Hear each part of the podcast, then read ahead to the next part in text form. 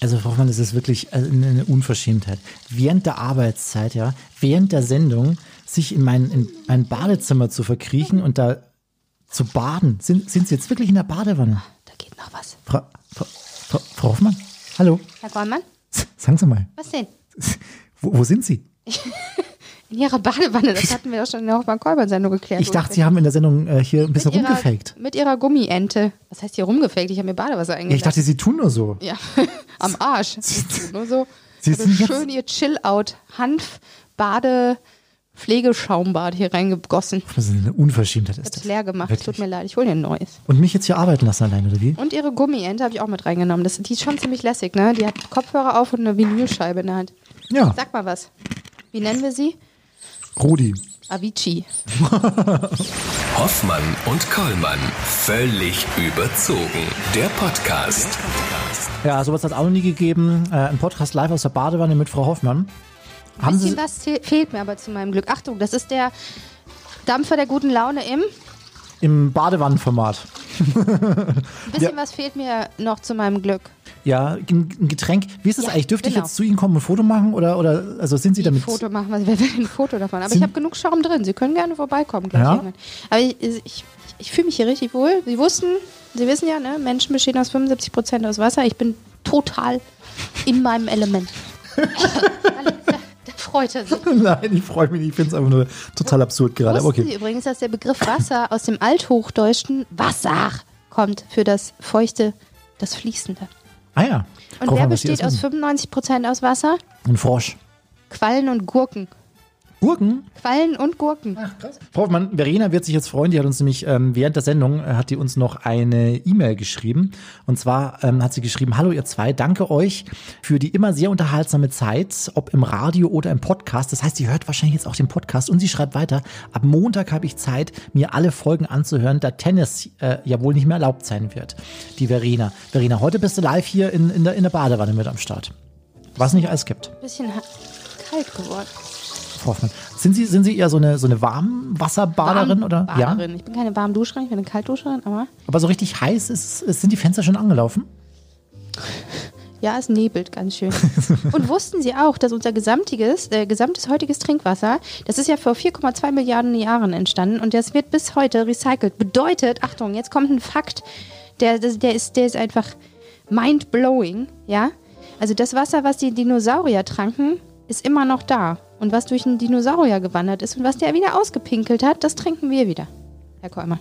Ja. Jedes Glas Wasser, was Sie trinken, ist zu einem Prozent Dinosaurier. Was ist mit Spezi? Auch das. Frau von, jetzt ist ja hier, Verena hat es ja gerade hier schon in ihrer WhatsApp-Nachricht angesprochen, jetzt haben wir einen neuen Lockdown in Anführungsstrichen bevorstehen ab Montag. Was haben Sie sich so vorgenommen jetzt? Wie ziehen Sie sich zurück? Ich schnappe mir einfach die Hälfte ihrer Badezusätze, die alle in meinem Rucksack und dann mache ich den gesamten Shutdown nichts anderes mehr als in der Badewanne liegen. Schon geil hier. Ich habe heute zwei äh, nette Bilder äh, gesehen im Netz, Frau Hoffmann. Einmal in Polen hat sich ein Fitnessstudio zur Kirche erklärt, damit es weiter öffnen darf. Macht natürlich auch Sinn, ja. Es sind ja beides Institutionen, bei denen äh, viele Mitglieder hohe Beiträge zahlen, aber nur einmal im Jahr hingehen. Und Gottesdienst nicht vom Lockdown betroffen. Restaurants wollen Essen und Trinken auf Altar servieren und mit Predigt begleiten. Da könnte man ja eigentlich mal unsere äh, Hörer fragen, ähm, was würdet ihr denn zur Religion oder zur Kirche erklären, damit es dem Lockdown entgehen kann? Also ich würde meine Tanzschule, darf ich dafür Werbung machen, Neubeck, würde ich äh, zur Kirche erklären, weil die bete ich schon sehr an. Das, das tut mir jetzt schon weh, dass ich die nächsten vier Wochen nicht tanzen gehen kann. Das finde ich schon so richtig. Aber richtig, gucken Sie mal, freitags haben Sie doch hier immer die Möglichkeit zu tanzen. Ja, Oder? Mit den tollen Musikwünschen, die wir da immer reinkriegen. kriege ich jetzt jeden Freitag so eine Badewanne. Ja, wenn Sie sich an die Wasserkosten beteiligen, gern. Ne? Die sind eh schon hoch, habe ich vorhin schon gesagt, weil so oft wie Sie aufs Klo gehen freitags. Das kommt wegen des vielen Kaffees. Ja, oder des Spritzes. Frau Hoffmann, wollen Sie kurz erzählen, was Ihnen heute passiert ist? Die, ähm, Frau Hoffmann hat mich heute Mittag ähm, vor der Sendung, äh, da war ich gerade einkaufen, hat sie mich angerufen und zwar mit folgendem Wortlaut. Herr Kommmann, ich bin ja so um 14 Uhr bei Ihnen. Ich habe mein, mein Arzt hat mir den Mund operiert und ich kann auch nicht richtig sprechen, weil meine linke Backenhälfte ist noch geschwollen, aber ich bin gleich bei Ihnen. So hat das geklungen und ich hatte mir gedacht, um Himmels Willen, Ja. ich mache nicht auf. Ich war, ich war selbst ein bisschen überrascht, ja. Ich bin zu einer Mundchirurgie gegangen, weil ich hatte da so einen Stelle im Mund. Ich habe mir da vor Ewigkeiten mal draufgebissen und die ging nie wieder weg. Man hat sich ja immer wieder draufgebissen und immer wieder ist es geblutet und aufgegangen, bla bla bla bla. Und dann bin ich da hin und dann guckte er wieder rein und meinte, oh, Frau Hoffmann, das ist eine Sache von zwei Minuten. Soll was jetzt machen? Ich so, ja, okay. Spritze rein, totale Betäubung. Und ich dann so, okay, wann bin ich denn wieder fit? Und er so, wieso, was haben Sie denn heute noch vor? Ich so, ja, ab 16 Uhr müsste ich noch moderieren. Und dann kriegten seine Augen eine gewisse Weite. Und dann hat er erstmal alles weggeschnippelt, dann hat er mich wieder zugenäht, meine Wange. Ich bin genäht worden hier drin. Und ja, und dann bin ich zu ihnen und jetzt geht's wieder. Ach, Frau Hoffmann. Jetzt muss ich meinen Spritz durch den Strohhalm trinken. Das war ein bisschen. Frau Hoffmann, nächste Woche, in der Nacht vom 3. auf den 4. November, äh, sind ja Präsidentschaftswahlen in den USA. Ja? Darüber werden wir uns gleich ganz ausführlich unterhalten. Im Vorfeld aber haben Sie sich diese Woche mit einem, mit einem Orakel getroffen. Machen Sie nicht so, ja, habe ich. Ich lasse nichts im Zufall. Nix. Und Nee. Sie haben dieses Orakel, wie heißt dieses Orakel? Agnes. Agnes. Sie haben Agnes gefragt, äh, äh, ob es Trump nochmal werden wird, oder? Genau, ich habe erstmal gefragt, wie sieht es denn bei EgoFM aus? Also wir werden die Weltherrschaft an uns reißen. Und dann haben wir auch noch die Karten gelegt äh, mit der Frage, wird Trump wiedergewählt? Achtung. Wir, wir hören mal rein. Ah, das möchte ich auch wissen, kann ich nicht sagen. Okay, Müssen wir irgendwo. legen, müssen- müssten wir neu legen. Wollen wir mal fragen, ob Trump gewinnen wird? Ich will ja nein, ne? Ich auch. Sieht nicht gut aus für uns. Also für uns sehr schlecht. Komm, wir interpretieren Also jetzt mal zusammen. sehr viele Freunde. Alles bezahlt, das sind keine Freunde. Ehrlich? Aha, Aber die, die mögen ihn. Okay. Weißt du? Er hat sehr viele Sorgen. Es, aber, Was ist. aber die gehen vorbei. Oh nein! Ja. Oh Gott, Agnes! Aber, aber hier schaut es aus, sehr besorgniserregend, erregend, aber vorübergehend. Oh nein. Vorübergehend. Ah. Aber dann sind die Sorgen vorbei und seine Präsidentschaft auch. So, jetzt interpretiere ich das jetzt mal so. Vorübergehend, ja. Okay, Agnes. Man kann auch nicht immer das von den Karten verlangen, was man gerne hören möchte, sondern man muss ihnen einfach vertrauen. Das Orakel spricht ja bayerisch, Frau Hoffmann. Ja, das ist. Das ist ja witzig. Agnes ist süß. So, ich glaube, ich komme jetzt wieder raus aus der Bade. Ja, kommen Sie aus der Wanne raus und schnell rüber zu mir, denn ähm, wir schalten jetzt zu unserem heutigen Gast für heute. Moment, ich muss mich doch erstmal abtrocknen. Ja. Dieser Stress hier. Wir schalten zu unserem heutigen Gast. Chill out und jetzt schon wieder. Wir schalten zu unserem heutigen Gast, mit dem wir uns genau über dieses Thema unterhalten wollen. Äh, nächste Woche die Präsidentschaftswahlen. Er ist äh, davon selbst auch betroffen, denn er wird ähm, aus Amerika äh, berichten für das ZDF. Und zwar ist er der ZDF-Leiter des Studios in Washington, Elmar Tivesen. Und der ist uns heute zugeschaltet, Frau Hoffmann. Das können, können Bin wir? schon da, bin sind- schon. Können, bin können wir schon loslegen? da. Hoffmann und Kollmann. So, jetzt aber mal im Ernst. Ego FM. Schöne neue Radiowelt. Donald Trump oder Joe Biden? Diese Frage beschäftigt nicht nur die USA, sondern auch weite Teile der Welt. Die Antwort gibt's in der Nacht vom 3. auf den 4. November. Zahlreiche Sender werden in dieser Nacht auch hier bei uns in Deutschland darüber berichten. Und unser heutiger Gast, der wird in dieser entscheidenden Nacht auch in Amerika, genauer gesagt in Washington, vor dem Weißen Haus stehen und Bericht erstatten, und zwar für das ZDF. Seit über 25 Jahren ist er dafür tätig. Seit dem letzten Jahr ist er Leiter des ZDF-Studios in Washington. Kein anderer kennt Amerika so gut wie er. Sein neuestes Buch, Die Zerstörung Amerikas, soll dabei unterstützen, um aus der gegenwärtigen Politik schlau zu werden. Vielleicht werden wir, werden wir das hier heute auch. Wir freuen uns sehr, dass er uns zugeschaltet ist aus Washington. Elmar Thewesen, grüß Sie, hallo. Hallo. Schöne Grüße nach Deutschland. Hallo. Herr Thewissen, äh, Sie sind seit über 25 Jahren mittlerweile für das ZDF tätig. Seit dem letzten Jahr nun sind Sie Leiter des ZDF-Studios in Washington. Können Sie uns doch mal mitnehmen in Ihren Arbeitsalltag? Wie sieht der genau aus? Sehr gerne. Wir haben morgens früh um 9 Uhr unserer Zeit Konferenz. Das ist meistens 15 Uhr deutscher Zeit, je nach Sommer- oder Winterzeit. Wir sind natürlich vorher schon aktiv. Das heißt, eine Nutzerin bei uns sammelt die Anfragen aus Deutschland, ähm, sodass wir eigentlich so um halb acht morgens schon die erste Information bekommen, was wird von uns erwartet. Wir sind dann etwa um kurz nach acht im Studio, um 9 Uhr die Konferenz. Dann wird verteilt, wer macht was. Beiträge für die 17 und 19 Uhr Nachrichtensendung. 17 Uhr ist dann schon sportlich, weil wir ja nur zwei Stunden bis dahin Zeit haben durch die Zeitverschiebung. Äh, Eine Producerin sammelt für uns das Material von unseren Quellen, unter anderem eben auch äh, Associated Press, Reuters, aber auch CNN und NBC, mit denen wir Verträge haben. Dann wird der Beitrag gefertigt, der Korrespondent zusammen mit dem Cutter, der Cutterin. Und das läuft so den ganzen Tag weiter und meistens auch in den Abend hinein, weil wir ja dann für den nächsten Tag schon wieder frühe Nachrichtensendungen haben, Morgenmagazin haben, Mittagsmagazin. Also eigentlich immer viel zu tun. Wir sind ungefähr 20 Leute hier im Studio darunter vier Korrespondenten. Einer davon ist für eine, davon ist für äh, kosmediale Arbeit zuständig. Also ein vergleichsweise kleines Team, das rund um die Uhr aus Amerika berichtet. Das klingt viel professioneller als bei uns. Ja. Und manchmal bewundere, manchmal bewundere, ich nicht. manchmal bewundere ich sie, weil manchmal sehe ich sie mittags im Mittagsmagazin und dann äh, spät abends nochmal im Heute-Journal und äh, ich denke mir immer wieder, das war aber heute auch mal wieder ein langer Tag. Das kommt in der Tat vor. Das ist ja morgens 7 Uhr, das Mittagsmagazin. Und wenn es dann heute schon mal wäre, nachmittags unserer Zeit, und manchmal geht es noch ja, bis in den Abend fürs Morgenmagazin am nächsten Tag. Also wieder Mittagsmagazin. Mhm. Also immer dann, wenn es was Aktuelles zu berichten gibt, dann äh, sind Sie so die erste Anlaufstelle in, in Washington und äh, Ihre Kollegen natürlich auch. Meist sieht man Sie vor dem Weißen Haus. Haben Sie es auch schon mal reingeschafft? Ja, also wir sind natürlich immer auch äh, mal im Weißen Haus. Wir haben Zugang. Wir haben nicht mehr wie früher äh, einen eigenen Pass, mit dem wir jederzeit ins Weiße Haus können, sondern wir müssen uns immer vorher anmelden. So ist das heutzutage in der Trump-Administration. Bin ein paar Mal da gewesen, unter anderem beim sogenannten Shopper Talk. Das ist ganz spannend. Wenn der Präsident sich aufmacht, ins Land zu reisen, dann kommt er hinten raus äh, in den Garten. Da steht dann sein Hubschrauber. Es ist furchtbar laut, weil die Motoren schon angelassen sind. Und dann geht er an den Journalisten vorbei und man schreit sich gewissermaßen die Fragen zu. Also man schreit die Fragen an den Präsidenten, der schreit zurück. Es ist ein ganz seltsames Schauspiel, das habe ich jetzt auch schon ein paar Mal erlebt. Ähm, noch eine Frage, aber gab es denn schon mal so ein persönliches Treffen face-to-face -face dann mit dem Präsidenten himself?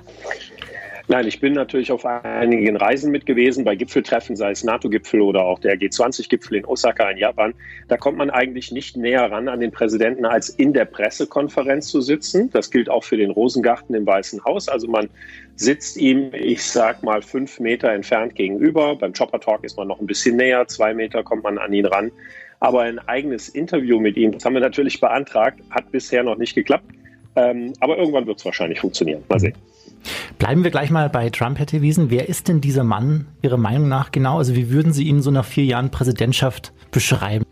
Also man denkt ja immer, er ist unberechenbar. Und das stimmt äh, zumindest mal in Bezug darauf, dass er eigentlich nicht wirklich eine Strategie hat, eine politische Strategie in den verschiedenen Politikfeldern, weil er doch manchmal sehr erratisch die Richtung wechselt, sei es in der Außenpolitik, in der Wirtschaftspolitik und anderen Themenfeldern. Aber letztlich ist er doch wieder vergleichsweise berechenbar, weil er, das sagen sehr angesehene Experten in den USA, ein Mann ist, der eine Psychose hat, der ein bösartiger Narzisst ist, der nach Anerkennung um jeden Preis sucht, der die Meinungen von anderen wenig bis gar nicht akzeptiert, manchmal keine Empathie oder meistens keine Empathie an den Tag legt für Menschen, denen es schlecht geht, äh, zum Beispiel jetzt in der Corona-Krise, und der eben auch sehr bösartig aggressiv sein kann, indem er jeden, der anders denkt, ähm, sei es die Demokraten, sei es auch seien es die Medien in den USA als Feinde des Volkes bezeichnet. Das ist ein aus Ansicht von äh, namhaften Psychologen ein Krankheitsbild. Und äh, einer der bekanntesten ist Gerald Post, das ist der ehemalige Chef-Profiler der CIA. Das heißt, er hat Staatsmänner wie Saddam Hussein oder äh, Menachem Begin oder Anwar al-Sadat analysiert für die amerikanischen Präsidenten, damit sie danach ihre Politik ein bisschen ausrichten können. Und der kommt zu dem ganz klaren Schluss, dieser Mann ist ein bösartiger Narzisst und das macht es auch ein Stück weit gefährlich, weil er eben so viel Macht hat als amerikanischer Präsident. Aber Herr Thewesen, diese Tabubrüche, die Grenzüberschreitungen, Regelverstöße, die sich Trump immer wieder geleistet hat, wieso kam er denn bisher damit durch? Allein das Krankheitsbild reicht ja nicht für die normale Bevölkerung.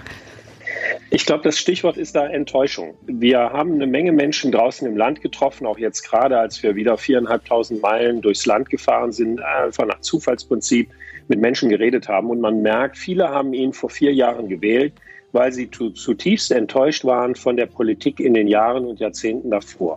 Sie hatten immer das Gefühl, Das sind Politiker, die kümmern sich um alle möglichen anderen Themen, aber nicht um unsere Probleme hier vor Ort mitten im Land in Kentucky oder in Mississippi oder anderen Bundesstaaten.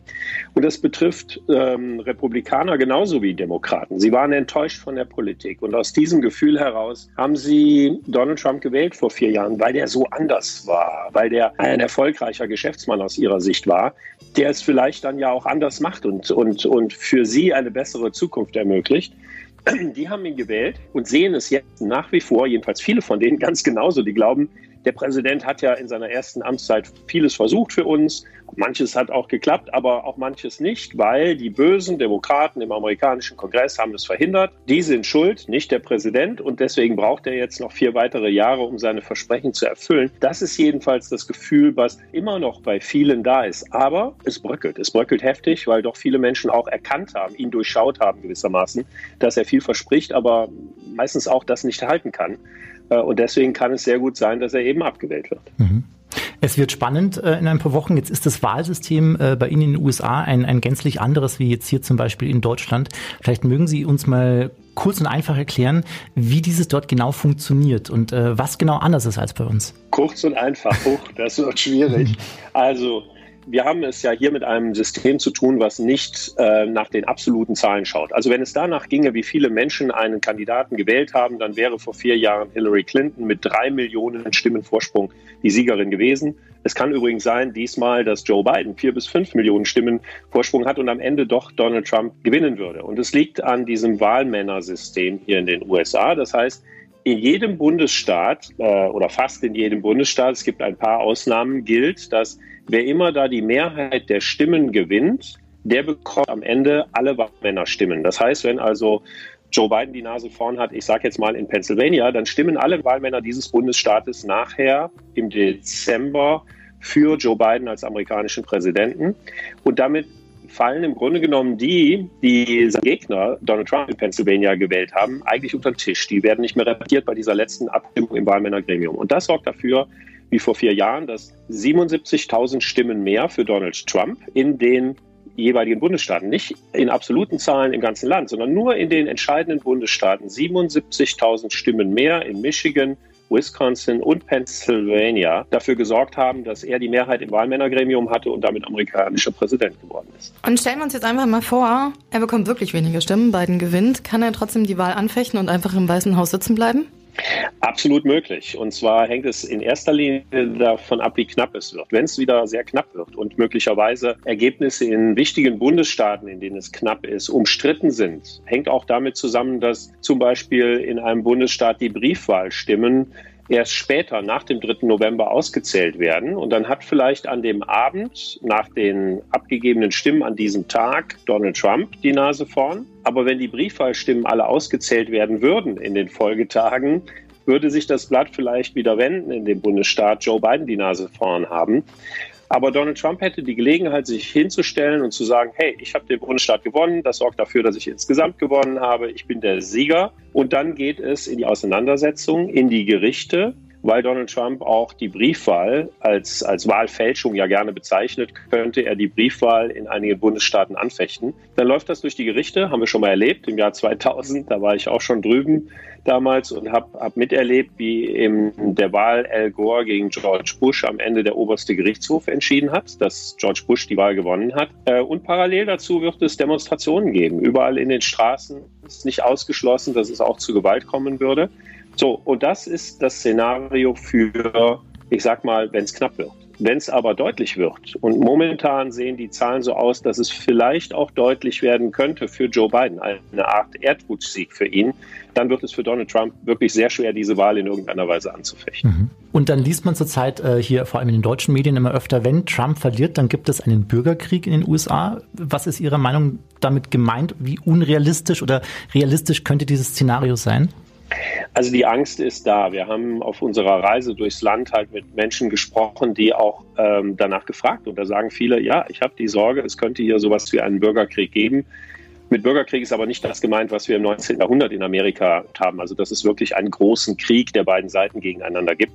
Das kann sich hier eigentlich nicht, kann man sich eigentlich nicht wirklich vorstellen. Aber das, was wir in den letzten Monaten schon ein bisschen erlebt haben, also es gibt riesige Protestaktionen, dann am Rande dieser Protestaktionen fährt jemand mit einem Auto in eine Menschenmenge. Die bewaffneten Milizen, die es hier gibt in den USA, greifen tatsächlich zu den Waffen. Es kommt auch schon mal zu Schießereien. Kein ausgewachsener Bürgerkrieg, aber Gewalt, die sich in den Straßen entladen kann, auch Waffengewalt. Das ist die große Sorge und ich persönlich, auch aus dem, was wir unterwegs erlebt haben, halte das für vorstellbar. Die Polarisierung ist so extrem, die Zahl der Waffenkäufe hat massiv zugenommen, weil die Menschen auch Angst haben, dass so etwas passiert, bewaffnen sie sich zusätzlich auch noch selber.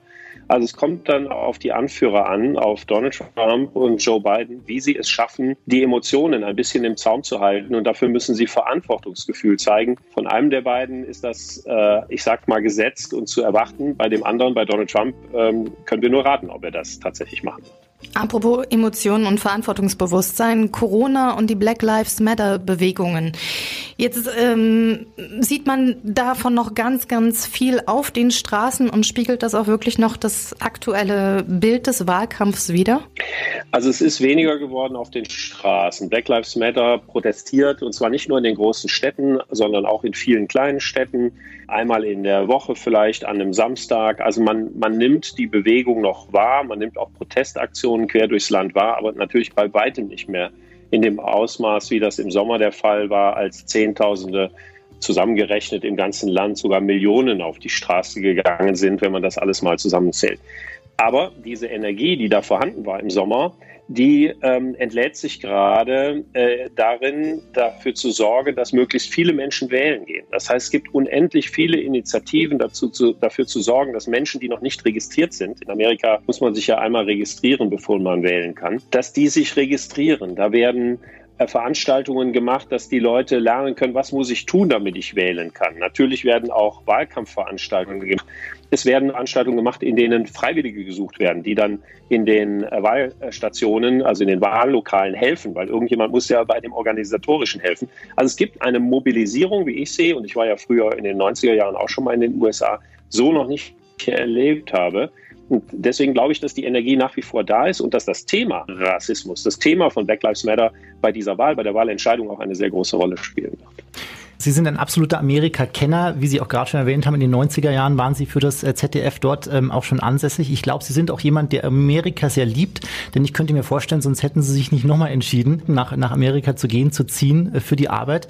Ihr neuestes Buch heißt Die Zerstörung Amerikas. Wollen Sie uns ähm, kurz erklären, wie Sie an dieses Buch herangegangen sind und was da alles mit drin steckt? Es ist ein Thema, das mich eigentlich natürlich schon lange umtreibt, weil ich in den 90er Jahren auch schon gesehen habe, dass die Polarisierung im Land wächst und immer schlimmer wird und dass das eine Gefahr für das sein kann, was wir als Idee Amerika verstehen. Also es geht nicht um die Zerstörung des geografischen Amerika, sondern in erster Linie die Idee von Amerika, die da steht für Demokratie, für Freiheit, für Fortschritt, für gleiche Chancen für alle. Und ähm, das hat einmal Ronald Reagan bei seiner Abschiedsadresse ähm, im Fernsehen ganz gut auf den Punkt gebracht. Er hat es die leuchtende Stadt auf dem Berg genannt. Wohlgemerkt eine, die zwar vielleicht Mauern hat, aber trotzdem offen sind, immer die Tore offen stehen haben für die Menschen aus aller Welt, die kommen wollen. Also ein eigentlich sehr schönes Bild von diesem Ideal Amerika, das über die Jahrzehnte weltweit äh, Menschen inspiriert hat, für Freiheit einzutreten, für Freiheit ja zu kämpfen. Das, was gerade in Weißrussland passiert, im Grunde genommen auch auf dieser Idee, auf diesen Idealen von Demokratie und Freiheit. So und ausgerechnet dieses Amerika hat sich in den letzten Jahren in eine Richtung entwickelt, die sich abwendet von diesem Ideal der leuchtenden Stadt auf dem Berg. Denn es kommt jetzt von ganz oben. Der amerikanische Präsident aus dem Weißen Haus unterläuft die Gewaltenteilung in den USA, indem er den Kongress marginalisiert, indem er in den Ministerien dafür sorgt, dass nur loyale Anhänger gewissermaßen zu Ministern werden, die sein Geschäft erledigen als das Geschäft der Nation. Und das ist brandgefährlich und das liegt mir sehr am Herzen, weil ich glaube, Amerika als Idee ist immer noch Vorbild. Amerika wird gebraucht weil nur ähm, mit Verbündeten gemeinsam, mit Allianzen kann man den großen Herausforderungen in der Welt begegnen. Und wenn Amerika da ausfällt, dann droht eben auch ein Zerfall dieser Bündnisse, die in den letzten Jahrzehnten Freiheit, Frieden und auch Fortschritt garantiert. Ihr Buch basiert auf umfangreichen Recherchen und Gesprächen mit führenden ähm, Politikern, mit hochrangigen Militärs, mit amerikanischen Journalisten. Wer oder was ist Ihnen da am tiefsten in Erinnerung geblieben? Im Grunde genommen einer, der mir eigentlich am nächsten lag, ein ehemaliger äh, Kommandeur der US-Armee in Europa, äh, Ben Hodges, General Ben Hodges, der, als wir uns kennenlernten, eigentlich der Meinung war, der Trump ist gut für Amerika. Ähm, nicht nur sorgt er dafür, dass die NATO-Verbündeten jetzt endlich mal mehr Verantwortung übernehmen und auch mehr Geld in den Topf tun, sondern er fand die Art und Weise, wie Donald Trump bestimmte Dinge rangegangen ist, einfach auch mal das, den Status quo in Frage zu stellen, den fand er gut. Mittlerweile hat sich Ben Hodges um, ich sag mal, 180 Grad gedreht. Er hält Donald Trump für die große Gefahr äh, von Amerika. Er glaubt, dass das mit dem nichts mehr gemein hat, für das oder auf das er ja seinen Eid geleistet hat als amerikanischer Soldat. Äh, aber das hat mich sehr beeindruckt, dieser Wechsel, dieser Sinneswandel, wo Ben Hodges ganz klar sagt, ohne Bündnisse kann diese Welt nicht mit den großen Herausforderungen gerecht werden.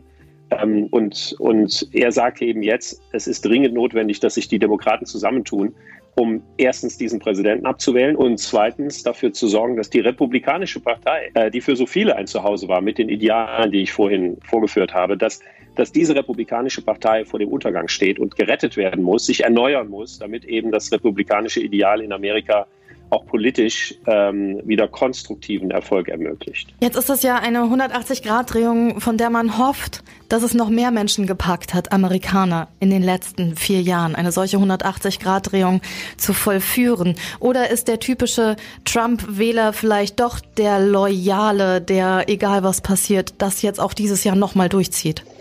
Es ist eine Mischung. Er hat eine sehr große Kernwählerschaft und die sind so glühende Anhänger, die sind fast ein Personenkult. Die wird man nicht überzeugen können. Die werden nicht abrücken von ihm. Popstar, und im Gegenteil, wir sehen ja sag gerade. ich da nur, ne? Popstar-Kult. So, so kommt es mir manchmal ja, vor. äh, So ist das. Also äh, das Kreischen, was man auf Wahlkampfveranstaltungen hört, wenn man in der Halle ist, erinnert einen in der Tat an große Pop- und Rockkonzerte. Also ähm, es ist ein Personenkult, der da stattfindet. Donald Trump füttert das, gerade jetzt im Wahlkampf. Er Sätze raus, die sowas von politisch inkorrekt und auch, wie ich finde, teilweise menschenverachtend sind. Und, und es gibt ein Johlen im Publikum, die Rufe Lock her up oder Lock them up, also die, den politischen Gegner ins, in den Knast zu stecken, die werden laut und Trump macht im Grunde genommen mit. Also die wird man nicht überzeugen können. Aber Donald Trump hat die Wahl vor vier Jahren nur gewonnen, weil sich eben auch andere enttäuscht gefühlt haben äh, abgewendet haben von den Demokraten. Wir haben jetzt ähm, äh, auf der Reise auch mehrere getroffen, die sagen, ich habe früher immer demokratisch gewählt, äh, bin in der demokratischen Partei sogar aktiv gewesen. Ich habe aber Donald Trump gewählt, weil ich wollte, dass sich was ändert im Land. Und mit denen redet man jetzt und die sagen, nee, also wir haben ihm eine Chance gegeben. Äh, wir sehen, was er damit gemacht hat. Es ist überhaupt nicht in Übereinstimmung zu bringen, wie er mit Menschen umgeht, mit unseren persönlichen, zum Beispiel christlichen Überzeugungen. Und deswegen sagen die auch klar, den wählen wir nicht mehr. Das bedeutet nicht automatisch, dass sie beiden wählen. Sie gehen vielleicht dann nicht wählen. Aber es gibt auch eine ganze Reihe, die sagen, also den müssen wir loswerden und den werden wir nur los, wenn wir Joe Biden wählen. Und warum sollen wir dem nicht mal eine Chance geben? Also es gibt genügend Wähler, die wieder wechseln wollen, dass tatsächlich es möglich ist, dass Donald Trump abgelöst wird. Herr Thiewesen, es wird auf jeden Fall eine sehr spannende Nacht vom 3. auf den 4. November und ich kann mir vorstellen, äh, für Sie ist es auch ein ganz besonderer äh, Moment und auch eine ja ganz besondere Zeit, äh, die miterleben zu dürfen. Wie gehen Sie so eine Wahlnacht im Vorfeld an? Wie bereiten Sie sich vor? Gehen Sie früh schlafen? Viel Kaffee? viel Kaffee, früh schlafen geht. Also wir haben natürlich etwas erschwerte Bedingungen wegen Corona. Das heißt, normalerweise hätte er vergleichsweise viele Mitarbeiter auf dem Dach des Hay Adams Hotel. Das ist das Hotel direkt am Weißen Haus, äh, von wo aus wir einen sehr guten Blick aufs Weiße Haus haben. Wir haben die entsprechende Technik dann da oben aufgebaut, haben Gesprächspartner in der Nacht. Aber das alles unter Corona-Bedingungen. Das heißt, es ist weniger Personal da. Es wird sehr sorgfältig geschaut, äh, dass nicht zu viele zusammenstehen, weil für die Gespräche selber, auch mit Gesprächspartnern, nehmen wir die Maske ab. Sonst werden wir die meiste Zeit mit Maske auch da rumlaufen. Ähm, und man bereitet sich natürlich vor, indem man äh, in der Tat, wenn es geht, in der Nacht vorher gut geschlafen hat und es gibt ja dann am Tag selber, am Wahltag selber, eine Menge Live-Schalten für die verschiedenen Nachrichtensendungen, die wir von da oben aus schon machen werden. Dann geht es um 18 Uhr los. Unserer Zeit, Ortszeit, deutsche Zeit Mitternacht. Wir senden als ZDF die ganze Nacht hindurch und stehen dann eben auch die ganze Nacht hindurch und die ganzen Kollegen auch draußen im Land verteilt. Wir haben fünf Reporter, die an verschiedenen Stellen in Bundesstaaten unterwegs sind und wir werden die ganze Nacht über berichten. Und wenn es irgendwie geht, finden sich irgendwo zwei, drei Stunden, um mal an der Matratze zu horchen und mal durchzuatmen. Wir hatten heute eine besonders gute Quelle, um uns über äh, ja, die Lage in Amerika zu informieren, nämlich Sie, lieber Herr Tewesen. Mehr über die Zerstörung Amerikas, wie Donald Trump sein Land unter die Welt für immer verändert, das kann man aktuell in Ihrem neuen Buch lesen, das wir wärmstens empfehlen dürfen und wir bedanken uns für Ihre Zeit. Ich habe aber noch eine Frage. Ja. Ich muss, das, das muss noch das Schlusswort von Ihnen werden. Unbedingt. Also, äh, in Deutschland wurde vor äh, zwei Monaten wurde eine Umfrage gestartet, vor was die Deutschen am meisten Angst haben. Und noch vor Corona haben sie Angst vor der aktuellen politischen Lage in Amerika, vor Trump. Jetzt wollen wir vielleicht ein bisschen die Angst nehmen, weil Sie jetzt vor Ort sind und einen besseren Einblick haben. So, wird Trump die Wahl gewinnen, ja oder nein? die eine Million Dollar Frage. Also, wenn jetzt Wahl wäre, würde Trump krachend verlieren. Es gäbe einen Erdrutschsieg für Joe Biden. Und man kann natürlich auch sagen, wenn Joe Biden keine Fehler macht und wenn er nicht umfällt, weil er krank wird, dann fährt er die Wahl nach Hause. Und die Chance dafür ist relativ groß. Also ich halte es einen Erdrutschsieg für Joe Biden und die Demokraten erleben werden, in dem auch beide Kammern des Kongresses auf die Demokraten schwenken werden. Wenn das passiert, hat Amerika eine Chance für einen Neuanfang. Wir hoffen. Herr Tewesen, ganz, ganz liebe Grüße gehen zu Ihnen nach Washington. Vielen lieben Dank. Dankeschön. Alles Gute. Hoffmann und Kollmann. So, jetzt aber mal im Ernst. Ego FM. Schöne neue Radiowelt. Frau Hoffmann, jetzt mal im Ernst, wo gehen Sie jetzt schon wieder hin? Jetzt, Sie waren doch gerade erst bei mir im Studio. Ich, ich mache jetzt ein bisschen, Achtung, ich mache jetzt so ein bisschen Hörspiel und mal gucken, ob die Hörer hören, wo ich bin. Achtung. Klingt nach einem Kühlschrank. Oh, das ist mein so Soda. Mein Streamy ist das. Oh, dann machen Sie ein Wasser. Ich habe mir ein Wässerchen gemacht. Schön. Wie fanden Sie denn Emma äh, TV? Könnten Sie sich das vorstellen, ähm, nach Washington zu ziehen Nein. und da mal für vier, fünf Jahre Nein. fürs ZDF zu berichten? Nee, wieso hm. nicht? Nee, ich bin nicht so der. Ich war schon ein paar Mal in Amerika und ich bin jetzt nicht so der ich kann jetzt nicht sagen, nicht Riesenfan. Da gibt es schon ganz, ganz tolle Ortschaften und Ecken und Landschaften und ganz tolle Menschen, aber nein. Okay. Aber gäbe es ein anderes Wollen Land? Sie dahin? Gäbe es ein anderes Land, wo Sie sagen würden, okay, da würde ich mal für fünf Jahre für irgendeinen Sender Spanien. korrespondieren? Spanien? Barcelona wäre ganz geil. Ah, Würden okay. Sie mit mir ähm, Inselradio machen? Wir können ja von Mallorca aus. Wäre ich sofort dabei. Die Ehrlich? Kollegen vom Inselradio, äh, ganz liebe Grüße an, an Marc, der ist da mittlerweile äh, Techniker. Der lädt uns sicher mal ein, Frau Hoffmann. Oh. Ja. ja okay, dann die nächste Hoffmann-Kollmann-Radiosaison. Von der Insel. Von der Insel. Wenn es wieder möglich ist, reisetechnisch, Hoffmann. Das wissen wir nicht. Seit Ende der Sendung starrwanzt sie durch meine Wohnung. Ja, der Einzige, der hier arbeitet, bin ich. und die lässt sich richtig gut gehen. Ihr erstmal Badewanne über eine Stunde lang. Und, und jetzt, also wirklich. Haben Sie mich ein bisschen beneidet, weil ich da im Schaumbad Ja, ich, wenn, sobald Sie hier aus der Tür gegangen sind, äh, werde ich mein Bädchen einlassen für heute. Hoffmann. Ja. Das ist ja ein, also Unprofessionell ist das jetzt hier. Bin heute. jetzt wieder da. Okay. Unprofessionell. so, eine Frage frage ich noch. Ja. Nenne drei Gründe, eine Domina zu besuchen. Äh, um an die frische Luft zu kommen. Damit auch sie mal wieder im Lockdown Kunden hat. Und darf man das überhaupt jetzt während dem Lockdown? Nee, das geht gar nicht, nee, ne? Gehört Puffs sind auch zu. auch zu. Das finde ich schon ziemlich frech, ne? Jeder darf seine Arbeit irgendwo trotzdem weitergehen, außer Tätowierer und Restaurantbesitzer und Kinos und Künstler und Prostituierte. In der Gastronomie muss ich ganz ehrlich sagen, verstehe ich es nicht. Die haben sich jetzt seit Monaten über Mühe gegeben, haben da irgendwelche mhm. Installationen mhm. eingebaut, damit man den Abstand yep. gewähren kann, ja. Und äh, gerade die müssen schließen. Das ist mir, das verstehe ich nicht. Ist mir ein Rätsel. Die hatten ja. ja auch nicht genug Zeit, sich der Staat sich darüber Gedanken zu machen, wie man die Gastronomie rettet. Nein. Es wurde ja nicht schon vor vielen Monaten gekündigt, äh, vor, vorab vorgekündigt, dass es noch eine zweite Welle in Anführungsstrichen gibt. Tja, und ich möchte jetzt einfach, dass wir alle einen Monat die Füße stillhalten, so wie es Mama Merkel gesagt hat. Und dann machen wir das jetzt einfach und dann werden die Zahlen wieder runtergehen und danach werden wir nicht wieder Halligalli Drecksau machen, sondern werden wir uns mal wieder entspannt hoffentlich wieder sehen können. Und ich vermisse alles. Ich vermisse alle Menschen. Ich vermisse alle Live-Konzerte. Ich vermisse es einfach mal wieder Menschen in den Arm zu nehmen, mit jemandem was trinken gehen zu können. Aber jetzt sind wir einfach mal. Jetzt kneifen wir den Arsch zusammen. Das ziehen wir jetzt durch die nächsten vier Wochen. Das ziehen wir durch. Und wir unterstützen euch dabei und unsere Hörer übrigens auch, euch am Freitag zuzuhören, ist wie nach Hause ankommen und gute Freunde treffen gleichzeitig, hat uns oh, heute jemand geschrieben. Das tief geschrieben. Ja. Herr Kollmann, Sie sind meine einzige Kontaktperson. Wirklich? Muss man, so. das, muss man das eintragen eigentlich? Sind wir nicht jetzt schon eine Lebensgemeinschaft? Gelten wir nicht als ein Haushalt? Dürften wir uns jetzt noch jemanden dazu holen? Wen würden Sie sich dazu holen, wenn Sie, wenn Sie sich entscheiden müssten? Lola. Kollegin Lola? Ich vermisse meine Lola. so, äh, wir wünschen euch auf jeden Fall wunderschönes. Es wird eine spannende nächste Woche. Herr Kollmann, Ja, Sie haben Fall. nicht Morning Show, stimmt's? Nein, Gott sei Dank nicht. Ähm, ich habe aber die Netzsendung. Ich begleite euch durch diesen Amerika-Krampf und wieder raus. Und dann hören wir uns am nächsten Freitag wieder und mal gucken, was es da so Neues gibt. Was es da so Neues gibt. Und Sie bringen mir neue Badeessenz mit. ja, weil die andere ist nämlich leer jetzt. Das mit Hanf, das Chill. Ja, nehmen Sie das ruhig mit. Äh, Das Chill. Gut. Tschüss, Frau Mann. Tschüss. Ich gehe jetzt in die Badewanne. Haben Sie das Wasser, haben Sie das Wasser rausgelassen? Nein, ich habe es schön drin gelassen für Sie. Ich gehe doch nicht in Ihr Badewasser. Warum denn nicht? ekelhaft. Was? Nein. Das waren Hoffmann und Kollmann. Völlig überzogen.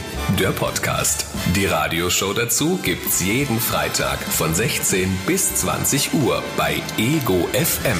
Schöne neue Radiowelt. Ich habe auch gar nicht reingepinkelt. Bah. Nein, habe ich nicht. Wie kann man das feststellen? Kesselnüsse, voll lecker. Wollen Sie?